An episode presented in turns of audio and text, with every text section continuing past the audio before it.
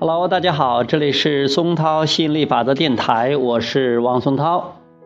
今天继续给大家讲亚伯拉罕吸引力法则，成就你的美好人生。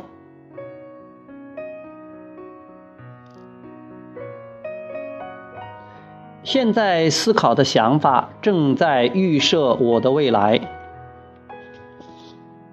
下面就是我们提到的预设过程。现在，你正思考着你的未来，而当你进入未来的时候，你的未来已经一一被你或者为你一一预设妥当，并且准备妥当。所以说，你今天所经历的大部分事物，都是昨天的你对今天思考的结果。以及前天、去年、前年思考所产生的结果。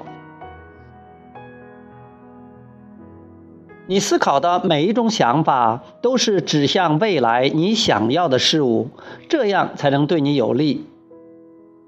否则，若你思考的每一种想法都是关于未来你不想要的事物，这样就对你不利。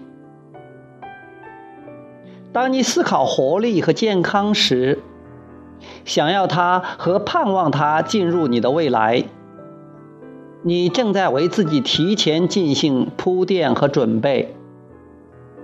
当你害怕体质下降或者担心疾病时，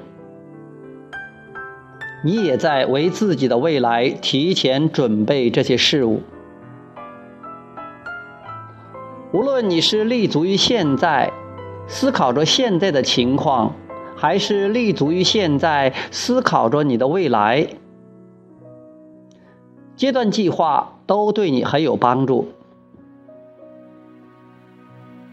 因为上述两种状况下，你都在有意地进行创造，而这就是阶段计划过程的要点。